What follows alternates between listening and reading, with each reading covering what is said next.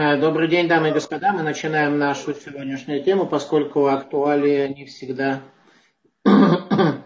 а, Даниэль, вы хотели начать э, что-то сказать? А, ну, Рафхайм, спасибо большое, да, что вы уже подключились, что уже урок, в принципе, может идти. И я напомню, что у нас сегодня э, тема актуальная, это пост 10 ТВТ, поэтому мы немножко выходим из привычного порядка наших уроков, но цикл тот же самый, анализ души. И э, я хочу лишь напомнить, что у нас вся трансляция благодаря организации Taldot.ru происходит. И, э, в принципе, э, все вложения берет на себя эта организация, поэтому кто хочет поучаствовать, и чтобы развивать наш проект в дальнейшем, пожалуйста, можно это сделать, зайдя на главную страничку Талдот, там, в разделе «Деньги» есть возможность сделать э, пожертвование для развития нашего проекта, поддержки его, и чтобы была возможность и дальше нам э, продолжать нашу учебу. И, Рафаим, спасибо. Еще раз извините, что я встав, сделал такую необходимую вставку, но она действительно необходимая. Эм, да, пожалуйста.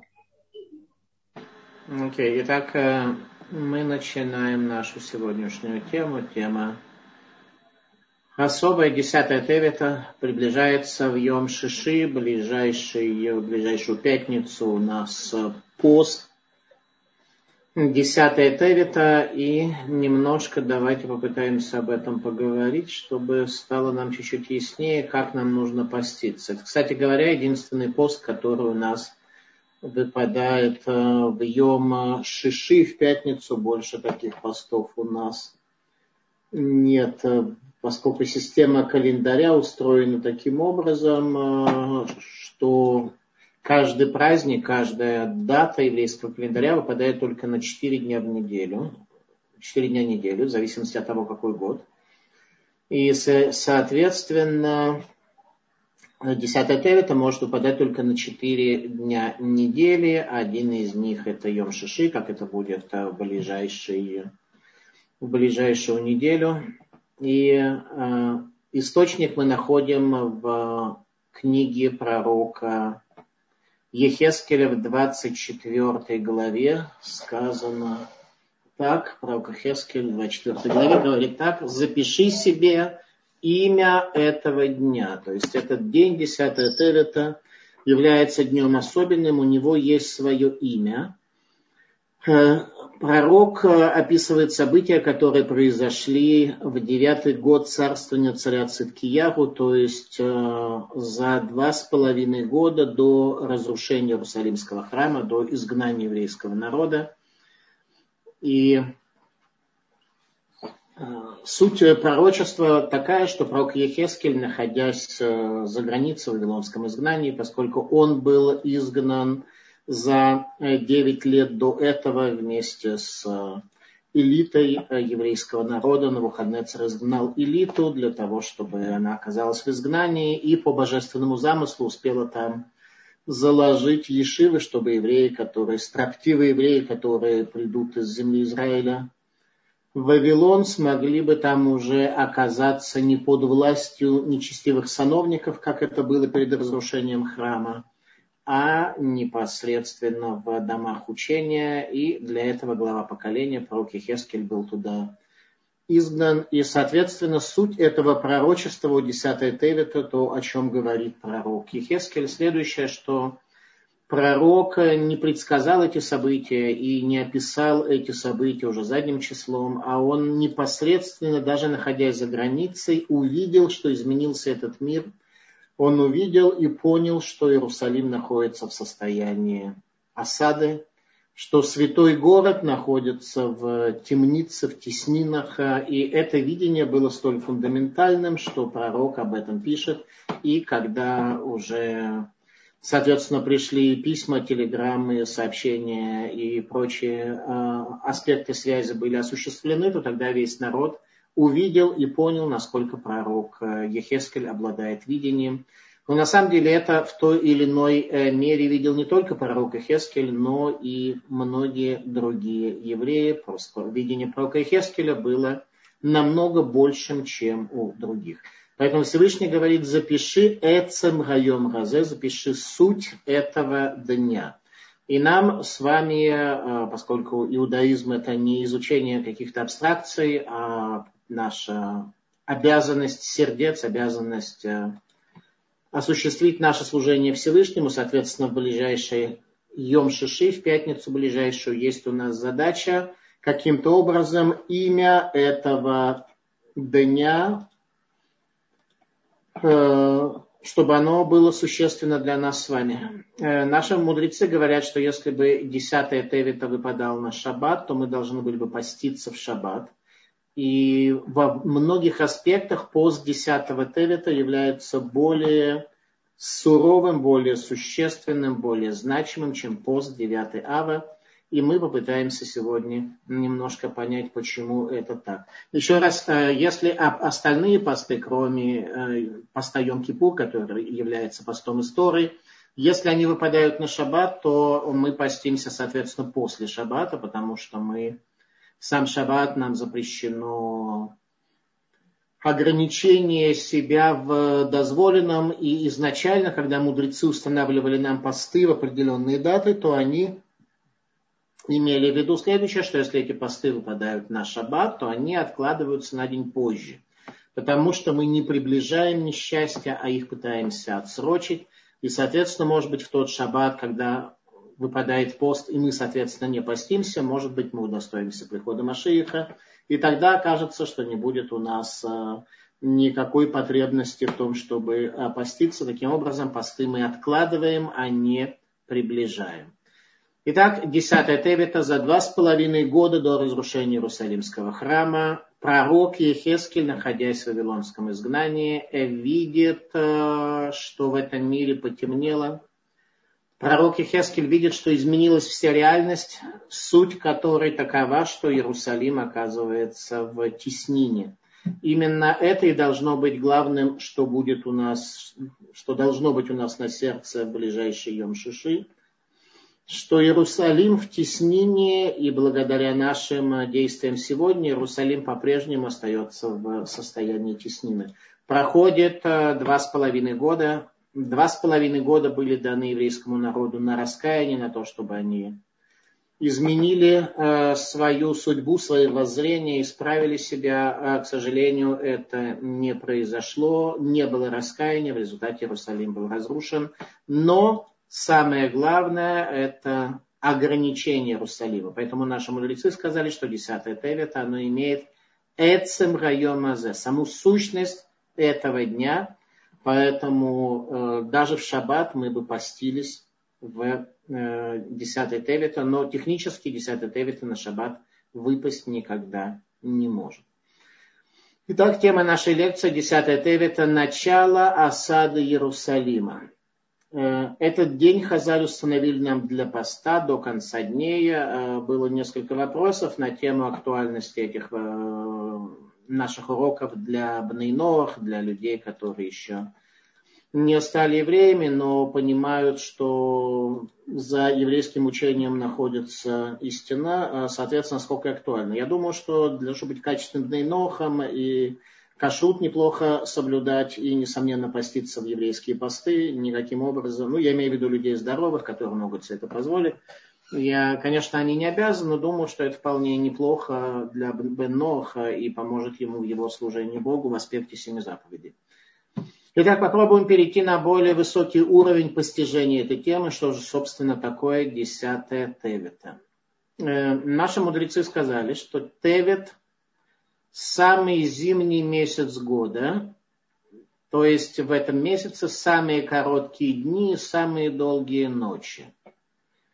И на первый взгляд это утверждение элементарное и совершенно не является э, высказыванием мудрецов, неким э, существенным изречением. Каждый ребенок знает, что Тевит э, выпадает зимой и что в, в, в этом месяце самые короткие дни и долгие ночи. Однако наши мудрецы сказали это как некое утверждение, как некое изречения и действительно как слова мудрости, с которыми мы с вами очень скоро познакомимся и поймем немножко глубже. Э, в Талмуде в трактате Абудазара идолопоклонства в восьмом, на восьмой странице приводится следующее повествование о римском языческом празднике, который называется Каланда.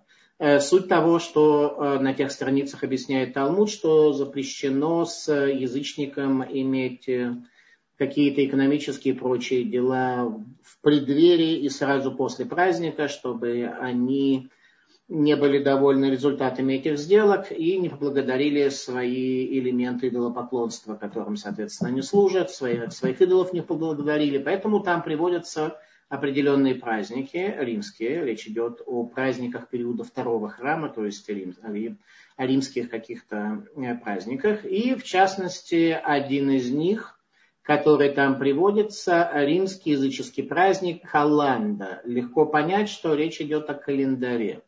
Итак, есть у римлян праздник календарь, согласно тому, что говорит нам Талмуд.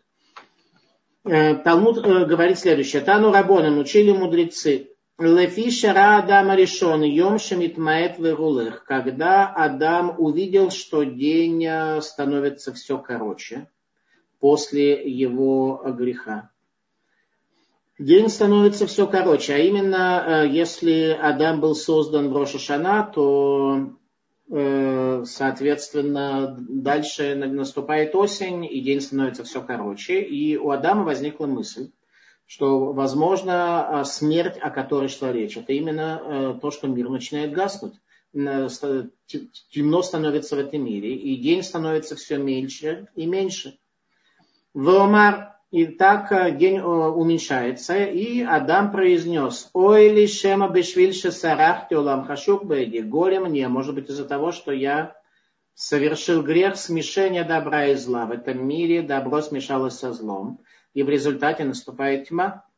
Вехузер ли тогу вору, мир возвращается в состояние хаоса, когда духовность отдельно и материя отдельно. Зоги Миташа Нихнеса Аллах именно Шамайм. Это смерть, которая была дана мне в качестве наказания с небес. Так предполагал Адам.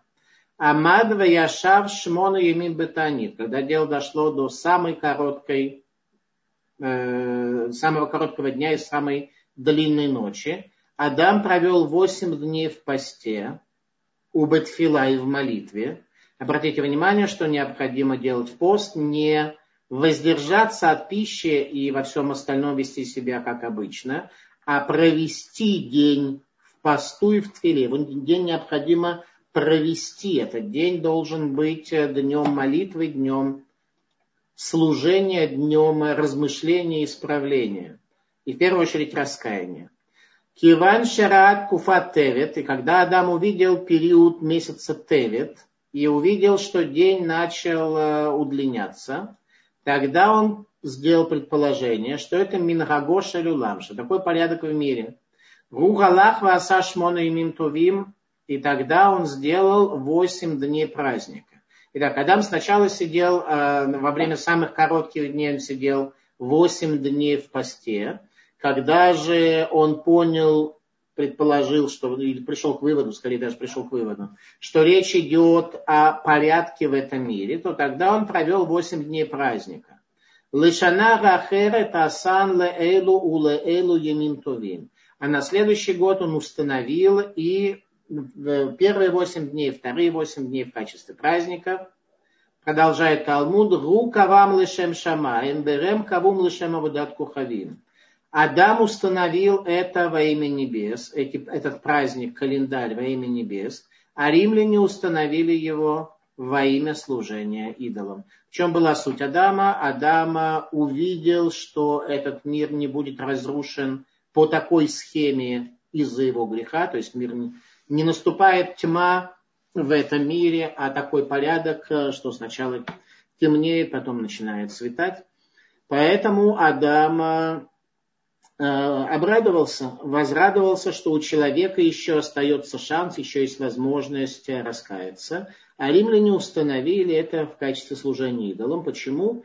Оказывается, что на самом деле э, человек может вести себя как угодно с точки зрения римлян, и мир продолжает жить так, как ему угодно, поэтому римляне увидели в этом возможность снять с себя любую ответственность за что бы то ни было.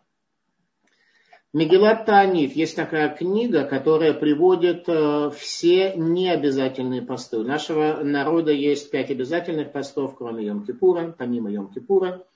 И есть Мегилат Танит, которая приводит много различных дат, когда хорошо поститься. Так вот, в месяц Тевет, сказано в Мегилат Танит, постятся три дня. Восьмого, девятого и десятого. Восьмое у нас наступает э, собственно говоря, сегодня наступает восьмое число. И так мы уже начали первый из этих трех дней, восьмое, девятое и десятое Тевета.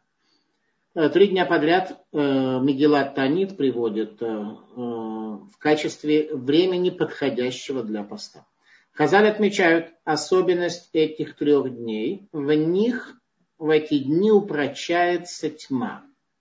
Соответственно, э, событиям, которые произошли в эти дни в еврейской истории, в принципе, если взять еврейскую историю, там, наверное, каждый день происходило очень много всяких событий, поэтому будет неправильно и неграмотно взять и э, на основании какого-то события, произошедшего какую-то дату, делать из этого какие-то выводы. Иначе, как если ты не обладаешь мудростью, не знаешь суть календаря и так далее, и так далее. Так наши мудрецы отметили, что в месяц Тевет произошли три принципиальных события, которые принципиально изменили все мироздание. Восьмое Тевета было завершение Септугианты, перевода, греческ... перевода Торы на греческий язык с семьюдесятью мудрецами, что привело к образованию большой тьмы в этом мире – Чуть позже мы об этом поговорим. Почему сегодня мы переводим вроде книги еврейских мудрецов. Мы лично переводим книги, издаем книги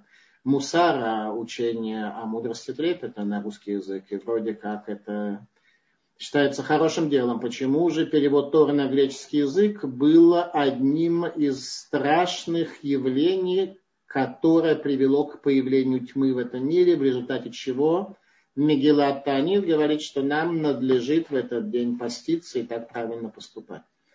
Итак, восьмого Тевета завершение Септугианты, перевода Торы 30, 70 мудрецами. Девятое Тевета смерть Эзры. Эзра был последним пророком, после смерти которого наступила тьма в этом мире, пропал последний человек, который был свидетелем пророчества как формы связи между Богом и человеком.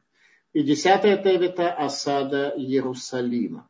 Эти э, 8, 9, 10 произошли в разные периоды, в разные эпохи, и в данном случае не хронологически их мудрецы привели, но это были три дня тьмы. Теперь, о какой тьме идет речь, что это за тьма? Тьма, тьма это понятие очень э, условное. Так вот, Писик Тарабати приводит нам следующее описание сути той тьмы, которая образовалась в этом мире. Еще раз обратите внимание, восьмой Тевита Тора находится в состоянии сжатия, в состоянии... Ее перевели на греческий язык, ее оторвали от своего корня. Смерть Эзры пропадает в этом мире Талмуд. Осада Иерусалима, Иерусалим пропадает как город божественной славы, как божественный город. Он начинает пропадать. То есть в этом мире искореняется Тора, пророчество и Иерусалим. Соответственно, это три дня тьмы. Э, посмотрим, что Писик Тарабати, как нам объяснит, о сути той тьмы, которая в эти три дня образовалась. Ома Раваха Рав Харана, сказал Раваха, Хоших Ваафилашем, Шуба Мицраем Шлошет Емин. Э, казнь тьмой в Египте была три дня. А Вальтогу Увогу Лошем Шуба Уламазе но состояние хаоса, когда Тогу, материя полностью отрывается от формы, в этом мире никогда такого не происходило. Верейхана тигим лишамеш бекрагадоль шельроми, где в дальнейшем это произойдет, когда материя полностью оторвется от э, духовной формы, и люди будут совершенно не понимать, э, как им жить дальше. Все условности, может быть, Сейчас э, корона на определенной мере, мы еще не знаем, что она породит в дальнейшем, да, но, во всяком случае, какие-то элементы, хотя Крага дольше Роме, большой римский город, в нем биржа не сильно упала, но то она упала, но сейчас уже вернулась к новым, э, к новым пикам. Венаталия Кавтору вавны Богу, как то сказал пророк, что я на этот мир э, наложу линию Тогу, хаоса и оторву от нее Богу надлежащую форму. Дарабону намры умоту улам шелоки было это тура, шенитнами тох рахошах, але рем гомер кигини рахошах и хасе арец варафей леумим. По поводу народов мира, которые отказались принять Тору тогда, когда ее давали, в общем-то, всем потомкам Ноха, согласились только евреи, никто другой не согласился Тору принять. Об этом было сказано, что вот земля покроется тьмой, что вот тьма более точно покроет землю. Варафей лумим и туман покроет народы. А Валисраэль шатибло это Турану, еврейский народ, который принял Тору, шинитнами тоха хоших, которая была дана из тьмы. О них сказано в книге пророка Малахи, в книге, в книге последнего пророка. Изра Гашем Квадо Аллах что на тебя э, Всевышний свет свой раскроет тебе, и слава будет раскрыта тебе. Итак, концепция тьмы, концепция следующая, что то, что скрывает Бога, то, что скрывает Его волю, Его учение, является тьмой, э, туманностью и, соответственно, не дает человеку возможность вообще никакого видения истинной картины мира. Тот, кто принял Тору, он прошел, вышел за рамки э, тумана и облачности в этом мире. На этом, в принципе, можно было бы завершить тему 10 Тевита, но мы можем попробовать перейти на еще более высокий уровень понимания. Так, еще раз давайте подведем итог. 8, 9 и 10 – это даты, когда э, Тора оказалась в состоянии сжатости, в состоянии стеснения пророчество пропало, то есть связь с Богом оказалась в состоянии стеснения, и Иерусалим был осажден армией Вавилона, Иерусалим в стеснении. Э, сказано, в принципе, э, для, э, в определенной мере это уже некое удовлетворительное вступление к нашей теме. Можно перейти на более высокий уровень понимания – и для этого воспользуемся текстом Слихот, который читается 10 Тевета. Ерех Тевет меод лаки тибо. Веништану лай сидрейну тиво. Сидарт сарарти пашати егале литуво. Гаумер яма адпо того. Месяц Тевет Сильно наказан я был в него, изменились все порядки пути его, приступил, согрешил. Раскрой мне добро его, говорящий море и определяющий границы его. То есть э, слихот это молитвы о прощении, которые мы произносим в э, дни поста. Э, соответственно, пост 10 Тевита есть особый текст, который говорит очень сильные слова, которые требуются понять. Сильно наказан я был в него, изменились все порядки пути его, приступил, согрешил, раскрой мне добро его, говорящее море, определяющее границы его. Э, в книге Зогар, в тайном учении, в основной книге Кабалы сказано следующее. В году есть три месяца, в которые упрочается в мире власть Исава.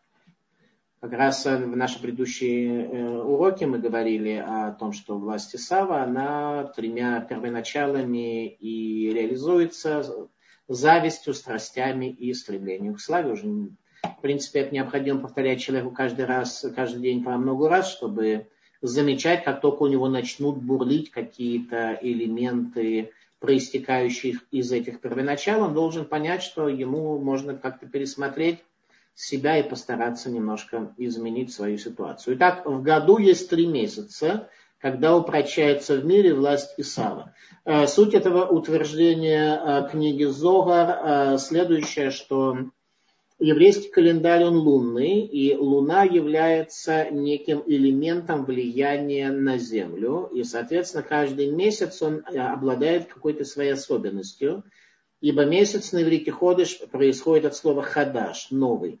Время у нас нелинейное, оно не является аргументом функции, э, а э, каждый месяц э, несет нечто новое, в то время как год, шана, старый, соответственно, перевод старый, и лышанот это повторять, цикличность. Год является циклом из 12 месяцев. Так вот, есть три месяца в году, сказано в книге Зога, в которые упрочается в мире власти Савы. То есть еврею намного сложнее пробиться э, сквозь э, клепот, сквозь оболочки, которые мешают, задерживают, э, мешают душе пробиться. Душа скована в эти три месяца. Вилинский Гаон говорит, что Тевит самый тяжелый из них. Месяц Тевит самый-самый тяжелый. И теперь мы немножко больше начинаем понимать, высказывание наших мудрецов, которое показалось вначале банальным, что Тевит самый зимний месяц года, самые короткие дни и долгие ночи в этот месяц. Мы начинаем немножко приближаться пониманию слов наших мудрецов. Итак, Вилинский Гаон говорит, что Тевит самый тяжелый из месяцев в этот месяц. Особо тяжело пробудиться душе. Соответственно, это и есть служение. Надо как-то сквозь эти оболочки, сковывающие душу, пробиться. Об этом сказали решением, что если бы пост 10 Тевита мог технически выпасть на шаббат, мы бы постились в шаббат. Э, в Сефер Яцира, Сефер Яцира, книга каббалистическая, сказано, что 12 сил человека соответствуют 12 месяцам года, Тевит соответствует, Тевиту соответствует гнев. В это время проявляется гнев, э, в это время внутри человека гнев, у Творца, не дай Бог, гнев может усиливаться от изменений в этом мире. Мир ведет себя так, что он вызывает гнев. Соответственно, давайте попытаемся понять э, действительно, почему происходит гнев. И э, это уже в конце. Оставайтесь с нами, в конце мы обсудим как работать над гневом, что является его причиной и зачем нам Всевышний дал такое полезное качество, которое большинство людей используют совершенно не по назначению, и оно является, соответственно, для них разрушительным.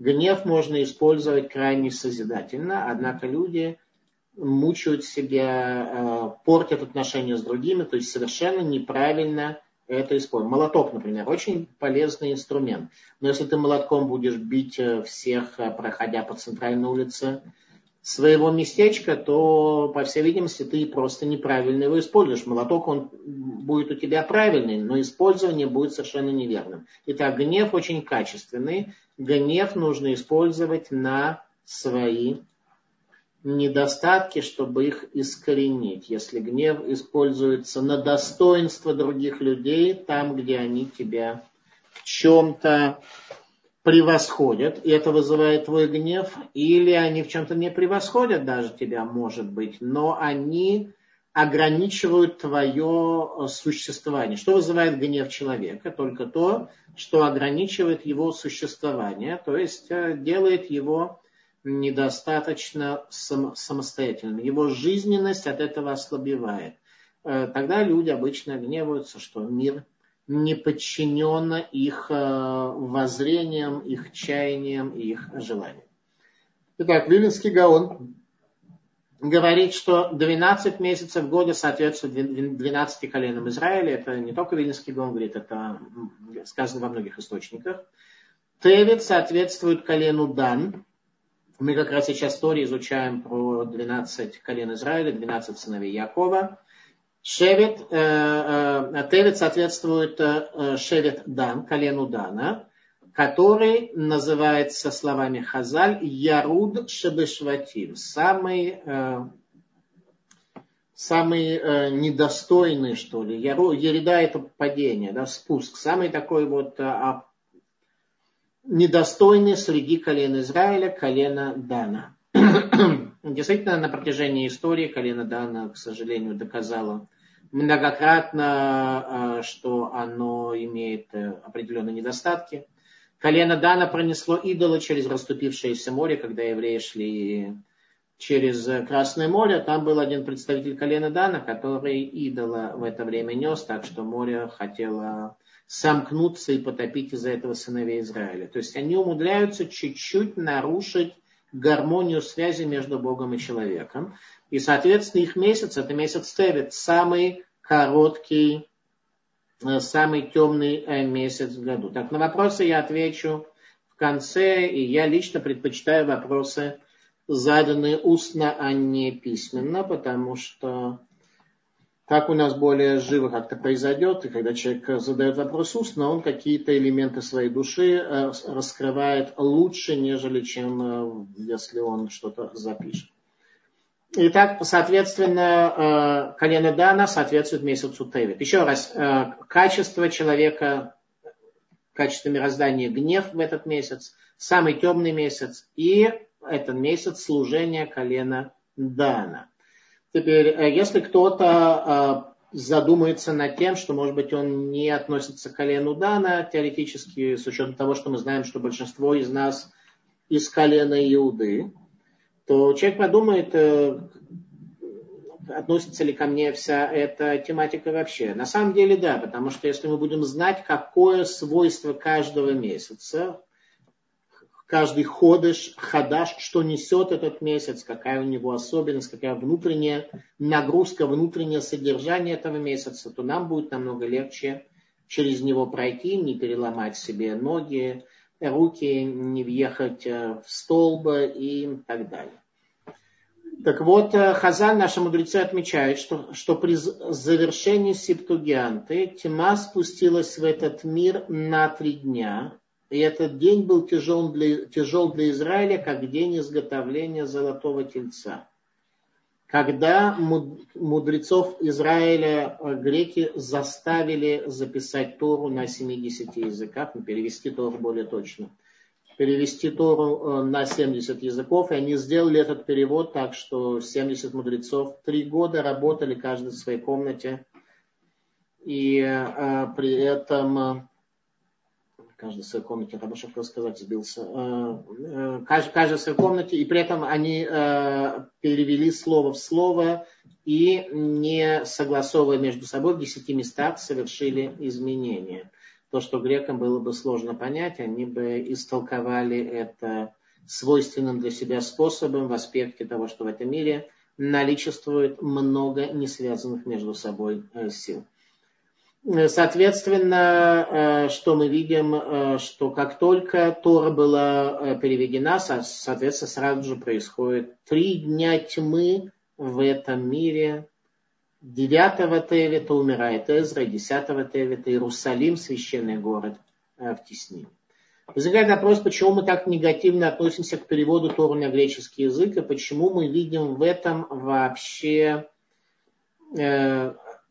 корень всех проблем. Хотя перевод Торы на греческий язык произошел намного позже, э, уже в период второго храма, и даже не в самом начале второго храма, намного позже осады Иерусалима э, во времена первого храма, то, что видел пророк Ихескель. Э, почему же все-таки видится нам, что перевод Торы на греческий язык является большой проблемой?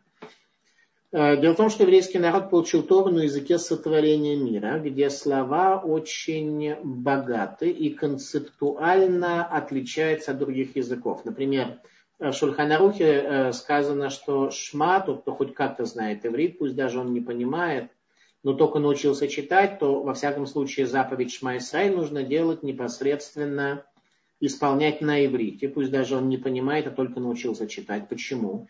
Потому что, по большому счету, слова Шма Исраиль перевести невозможно. Например, там есть такие слова, прям Шульханарух приводит, Мишна Брура. Вышинанта лаванеха, и ты будешь обучать сыновей твоего, сына твоего. Теперь обучать. Там приводится слово шин, вышинанте. Э, шинун это и Мишна с одной стороны, и повторение с другой стороны, и глубокое изучение. Как это перевести на русский язык? Что ты будешь своему, своего сына учить, повторять и глубоко учить, э, и учить текст Мишны. И так практически каждое слово в Шма Исраэль, оно несет совершенно другую информацию. Оно многомерное. И вот эта многомерность утрачивается при переводе на русский язык. Соответственно, когда Тору перевели на греческий язык, то образовалось нечто из, многомер, из многомерного образовалась некая плоская книга с плоским каким-то текстом. И поскольку Тора очень богатая, то даже и в такой ситуации там было много возможностей истинного понимания, какое-то количество из 70 лиц Торы сохранилось. Несомненно, знание сохранилось. Тем не менее, это была проблема перевода Торы на греческий язык. Но это не главная проблема. Главная проблема, что язык Хохмат Яван, что греческий язык, он тоже не является одним из простых языков, а он является тоже одним из очень богатых и многомерных способов воззрения на мир и раскрытия мироздания, причем совершенно отличающийся от святого языка иврита а именно Хохмат Яван, мудрость Греции, это Агасат Галев. Гасутлев это грубость сердца. Мудрец греческий, точнее слово мудрец мы здесь не применяем, греческий мыслитель, у него в результате постижения мудрости появляется не трепет перед небесами, а наоборот грубость сердца. В свое время ученики застали Аристотеля за чем-то очень мерзким и отвратительным. И когда он на них взглянул, он сказал, что сейчас я не Аристотель, а потом снова стану Аристотелем. То есть э, человека Аристотель постиг, несомненно, очень глубокую мудрость, но это привело не к раскрытию сердца для трепета перед небесами и для исправления себя, наоборот, к грубости сердца, когда Аристотель не чувствовал стыда за позорное состояние, в котором он оказался, не испытывал никакой. Вот это и есть самая большая теснина для Торы. Греки перевели Тору для того, чтобы она стала одной из книг мудрости, как и у других народов, как и у других людей. Тора перестала быть божественной мудростью с точки зрения греков и с точки зрения того, что они ее раскрыли для человечества. Они ее раскрыли не как божественную книгу, а как одну из книг мудрости, не лучше и не хуже, чем другие. Это и называется, что Тора оказалась в стеснении, в, во тьме. Месяц Тевет – месяц тьмы. Наши мудрецы назвали это длинные ночи Тевета. Время тьмы, которое лишь сгущается с течением времени. Э, что мы можем и что мы должны сделать в этом месяце в жизни вообще, в конце идомского изгнания? Большое сгущение тьмы произошло до нашего времени. Наверное, больше уже невозможно. И что нам делать в наше время, когда мы во тьме родились, э, во тьме, когда мы родились в отрыве от Торы на протяжении многих э, поколений уже, когда идеи иудаизма настолько далеки от э, всего, что сегодня царствует в этом мире, а именно зависть, страсть и стремление к славе.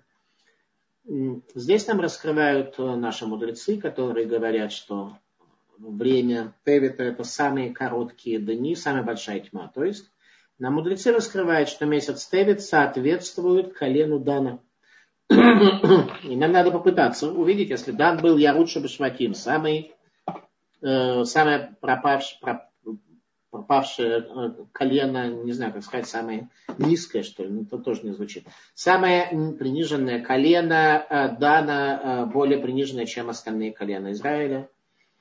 Соответственно, нам необходимо понять, э, что нам делать и какие особенности у колена Дана. Может быть, мы воспользуемся... Ведь все колена Израиля предназначены для какой-то задачи, каждая для своей задачи. Только все вместе мы можем привести Машиих. И у колена Дана тоже была определенная задача. Еще начиная с э, путешествия по пустыне 40 лет движение, обратите внимание, не странствование, от слова странствование, оно предполагает некую бессмысленность. Движение по пустыне, шествие по пустыне колено Дана было Амиасеф, оно было последним, оно шло последним и забирало всех отставших. То есть колено Дана обладает способностью забрать отставших. Если мы говорили на прошлой лекции, что свойство колена Юсефа, например, это год, привести еврейский народ в состояние славы. Колено Давида Э, колено Иуды э, приводит еврейский народ в состояние Нецах, в состояние вечности, то колено Дана, оно Месеф, оно собирает последних. И может быть мы с вами последние, кто перед приходом Машииха, уже сейчас период коронавируса, мы, соответственно, уже вот совсем-совсем приближаемся к тому, что Машир с Божьей помощью придет. Итак, а, каково служение колена Дана, которое и является единственным необходимым и возможным в этот месяц Тевит. Для начала, э, что э, сказано в благословении колену Дана, которое Яков Авину даст на следующий шаббат, следующий шаббат мы читаем благословение нашего праца Якова. Сказано так. Идан нахаш алейдерах шфифон але орах, ганошех и квейсус поле рахбоахор еще аскаки витяшем.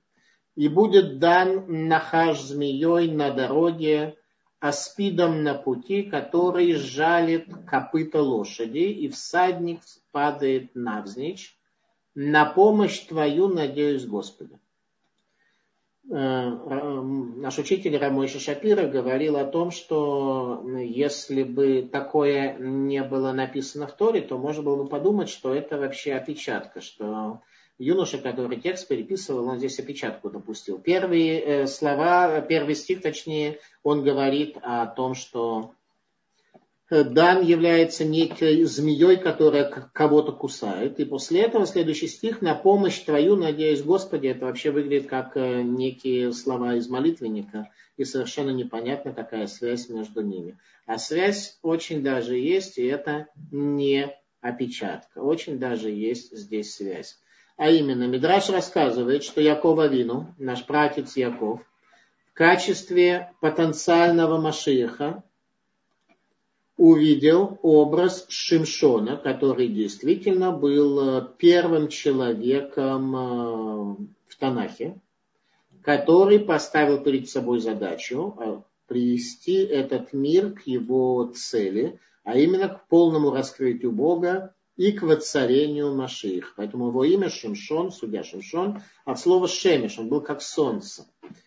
И он был первым, кто возложил на себя столь интегральную задачу. Не просто э, шаббат соблюдать, там, заповеди какие-то, евреев защищать от врагов, ну так как-то просуществовать. Вот он был первый, кто вообще вышел за рамки существования и возложил на себя задачу завершения исторического процесса. Шимшон это Самсон, который, кто, кто видел в Ленинграде Петергоф, то Самсон там э, пасть э, льву порвал. В действительности э, Самсон, согласно Танаху, не рвал пасть льва. Он взял его за лапки и разложил его, сделал из него развертку такую. Ну, не знаю, сколько это принципиально – но фактически пасть он не рвал, за лапки его разодрал на две части. При этом Шимшон был слабый человек, хромал, на, а, хромал и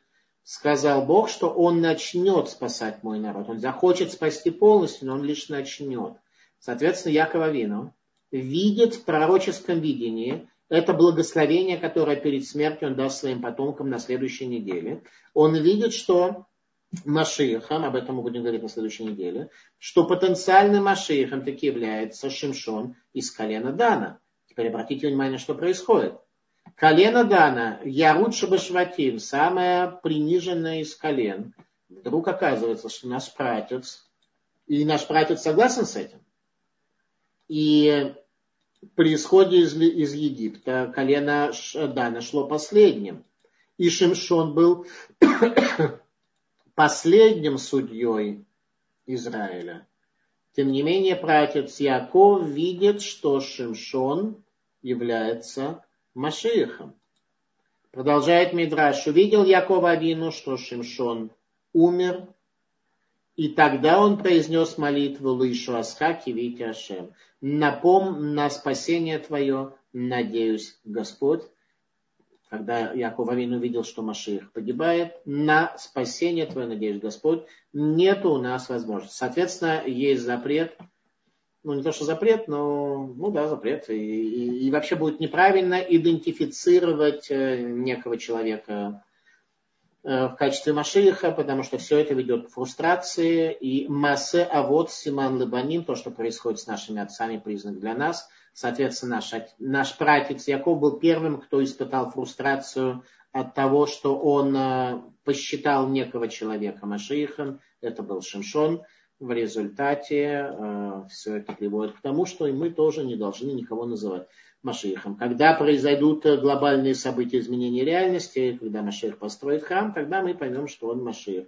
А до тех пор э, не нужно...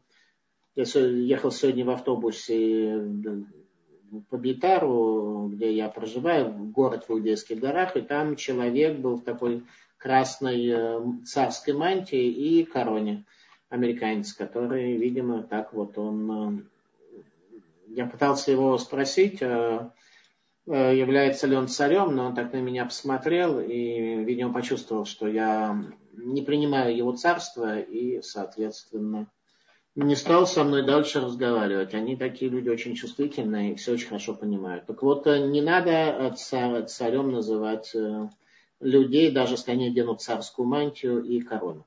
Итак, колено Дана, согласно благословению, которое дал ему Яков, обладает силой, как змей, э, э, жалить э, лошадей, копыта лошадей. Что это за копыта лошадей? Лошадь на иврите сус. Сус это самых вав сам. С, вав и с. Э, гематрия э, самых 60, вав 6 и 60. То есть все кратное 6. 66 и 60. Соответственно, шестимерность. На прошлой неделе у нас был Ханука, там концепция как семимерность. Шестимерность – это сугубая материальность, которая не связана с духовностью.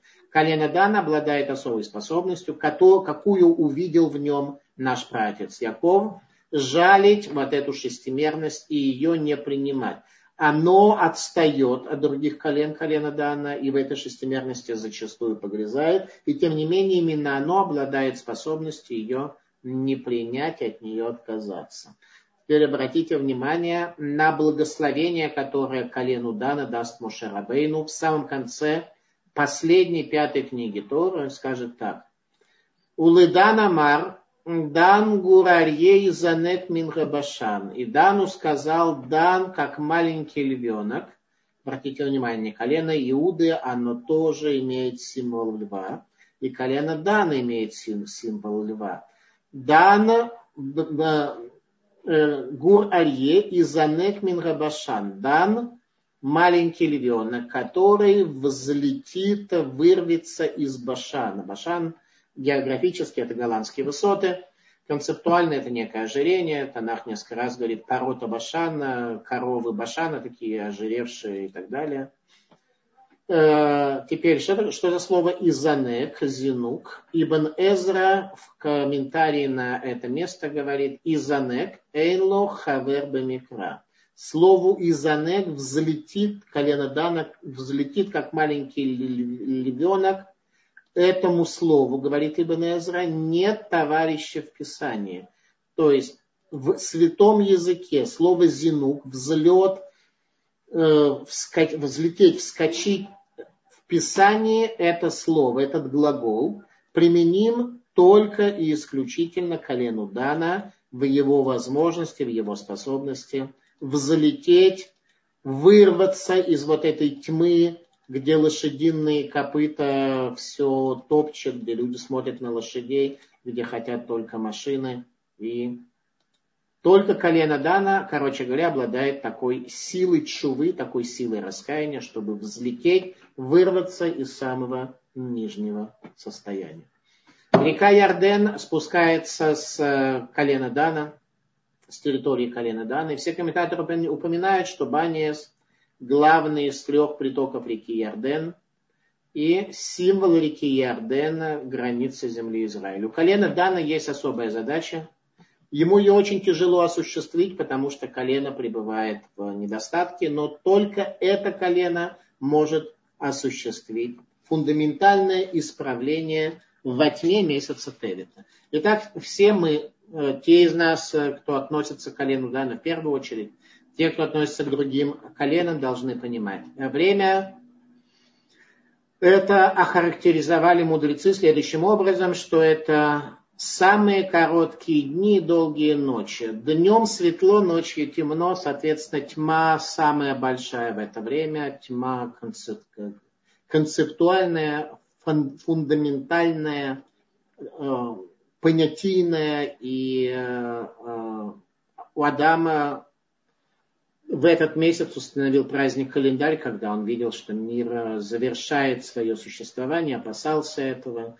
В этот э, Мегилат Танит говорит, что три дня установлены нам для поста, э, один из них обязательно, 10 Тевита, но также 8 и 9, когда тьма спустилась в этот мир, и все святое для еврейского народа оказалось в состоянии сжатия, Э, мы приводили с вами слихот, что месяц Тевит сильно наказан, я был в него. Изменились все порядки пути его. В условиях тьмы действительно изменяются все порядки. Приступился, грешил, раскрой мне добро его, говорящее море, определяющее границу его. Причем здесь море и его граница. Ответ очень простой. Море пытается стереть всю форму земли, лишить ее э, божественной формы и волны моря обладают такой способностью. Соответственно, наша задача не дать этому миру погаснуть, не дать водам моря его захлестнуть, и для этого необходимо действовать согласно способностям колена Дана, а именно лизанек, вырваться, выскочить из этого состояния принижения, в котором мы находимся. Э, Сефер Яцира, 12 сил человека соответствует 12 месяцам года. Тевит – это гнев. Ну вот, э, вкратце то, что я хотел рассказать, поэтому очень важно 10 э, Тевита, сейчас я отвечу на вопрос, если кто-то еще хочет задать вопрос, нажмите там лапку. Соответственно, самое главное... Опа, вопрос что-то пропали. Э, нет, не пропали. Э, самое главное, соответственно, для нас э, понимать, что Иерусалим оказался в состоянии тьмы, весь мир оказался сжатым, и в этом состоянии сжатия тьмы мы находимся до сегодняшнего дня. Поэтому в этот самый темный месяц, когда гнев раскрывается в большей мере и среди людей, и, не дай бог, у Творца, мы должны быть очень аккуратны. Так, э, что у нас тут написано, подняв руку, подняв руку? Так, есть вопрос. Если месяц ставит самый темный месяц в году, если близость Всевышнего при таком обстоятельстве, например, целу.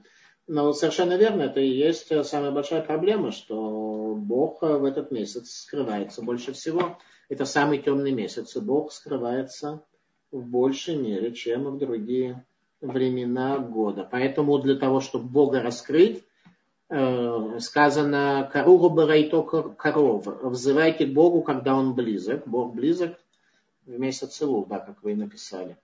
Э, что же касается месяца Тевита, то действительно темно, э, Бог далеко, и к нему нужно взлететь, и для этого существует слово, которое используется, обратите внимание, глагол, который используется в святых текстах только в одном аспекте, в аспекте взлета. Причем не любого взлета, а взлета только колена Дана. Никакие другие взлеты не сравнимы со взлетом колена Дана. И, соответственно, это то, что мы должны сделать. Пожалуйста, если есть какие-то вопросы, я буду рад ответить. Если нет, немножко поговорим о гневе. И я хочу, пока я жду там нажимающихся лапок, я призываю попытаться немножко в ближайшие недели понаблюдать за гневом и поработать над этим, э, исправлением этого качества. Э, соответственно, э, сказали наши мудрецы, что гнев, каждый, кто гневается, он как будто служит идолам. И людям не нравится такое утверждение мудрецов. Они как-то гневаться любят, а идолам служить, э, ну, в принципе, не любят. Не то, что, ну, как бы, как им кажется, не служат. Поэтому не, не нравится людям это сравнение. Ну, не хотят они, вот, чтобы о них так э, говорили. Так в чем здесь идея? Идея простая, что человек, который гневается, он утверждает, что форма, а, духовная форма мира, какой она есть, не соответствует его чаяниям, желаниям тому, что он считает верным. Это и есть служение самому себе. Некоторые люди, услышав э, такого рода формулировку, они сразу заметили, как у них с гневом стало намного легче и проще. Они перестали гневаться только прожектором своего сознания, охватив то, что на самом деле суть гнева, это действительно суть гнева, это не желание человека, чтобы мир ему не подчинялся, а желание подчинения и есть служение самому себе как идолу. Теперь э, э, так происходит, что гнев человека пробуждается не сразу, а он начинает Э, постепенно кипеть, кипеть, кипеть все больше и больше. Когда он уже докипит э, и начнет испаряться, и сквозь все щели начнет пробиваться, то тогда действительно остановить его сложно. Но в самом начале э, можно, если тренироваться, если обращать на это внимание, вот я сегодня лично, сколько думал, что я об этом буду, несколько раз я гневался от того, что у меня там что-то не находилось и чего-то не вынималось, что-то за что-то там зацеплялось, когда я что-то куда-то пытался положить. И я задумался, нужно ли испытывать гнев в связи с такими простыми законами физики, что если я что-то одно цепляю за что-то другое, то оно обычно цепляется нужно ли гневаться в такой ситуации. Поскольку это было в самом начале закипания этого гнева, то я достаточно быстро улыбнулся. Ну, это одна из мыслей. Давайте попытаемся поработать над этим и посмотрим, что на мудрецы Мусара в связи с этим скажут. Так, есть у нас, э, есть у нас э, Ашер, который хочет задать да. Пожалуйста, дорогие участники, сейчас самое время, да. Ашер, да, здравствуйте. Пожалуйста. Шалом, шалом, Кавадарав. А, меня слышно? Прекрасно. Спасибо вам за прекрасный урок. У меня вопрос такой насчет э, слихот. Эм, в этом году я буду а, молиться дома на 10 ТВ. И у меня есть некий слихот, но я не уверен, какие точно слихот нужно читать. Э, смотрите, читают не все. Числихот, э, это должна быть специальная книга, в Сидурах этого нет. На русский язык эти слихот, насколько мне известно, не переведены. На английский наверняка все переведено, что только существует, поэтому слихот, слихот летаниот, так это называется, слихот на посты. Это есть книга, отдельная книга а. на посты, да.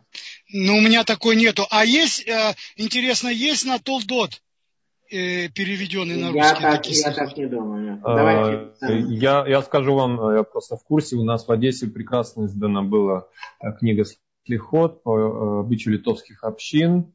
В принципе, это на. Рошана Йом Кипур, это не на посты? Нет, нет, нет а, слихот там полностью и на все посты, и э, на 10 дней раскаяния. Там толстая такая большая книга на 600 страниц транслитерации, слава богу, она есть. Э, насколько мне известно, на Талдот она тоже была, и мы постараемся уточнить для вас, э, Ашер, и для других участников, действительно, если она до сих пор сейчас – но вы сами можете пока зайти в магазин и посмотреть, если вдруг вы там ее не найдете, тогда можете попробовать обратиться ко мне, к Даниэлю Ватсбергу, я попробую вам чем-то помочь с этим. Хорошо, есть еще какие-то вопросы? Спасибо. А, да, э, Рафаим, есть вопросы у нас в чате был Лех, сейчас Лиха, это от, вопрос от Мирьям. А что, как воспринимать, если многие в семье родились как раз в месяце ТВ, как это влияет на жизнь человека. То есть гневливость у них в крови или это не обязательно? Э, хороший вопрос. Э, в принципе, несомненно, э, влияет на судьбу человека месяц, в котором он родился. Взять месяц до этого, месяц Кислев, да, это стрелец. Те, кто в Кислев рождаются, они действительно имеют некий элемент такой вот энергетический. Э, те, кто рождаются в условиях тьмы в, в, в месяц Тевет, наверное, тоже имеют какое-то влияние, но не в том смысле, что они гневливые, скорее то, что гневятся, гневаются на них. А то, что они гневливые, это уже вопрос вторичный. Я не думаю, что кто-то более гневливый, чем стрелец. Те, кто в ноябре родились, они, они стрельцы. Их любой духовный сбой, любое духовное искажение, очень э, тяжело они на него реагируют. Э, что касается Тевита, я в этом не уверен. Ну вот как-то так. Э, еще раз, энерги... Наша главная задача месяц Тевет – это энергетически прорваться сквозь тьму и прийти к свету, тьму, которая образовалась здесь в результате перевода Торы на греческий язык, сжатие границ вокруг Торы, сжатие границ вокруг святого города, и закончилось пророчество, сжатие границ вокруг человека, мешающее, ограничивающее возможности Всевышнему служить э, в условиях близости и связи с ним. Э, такая концепция поста и очень рекомендую. Если вопросов больше нет, то я... И, э, Рабхам, есть еще, да, еще буквально несколько вопросов есть. Если кто-то захочет, может, мы приглашаем их задавать вопросы. Есть еще вопрос от Мирим.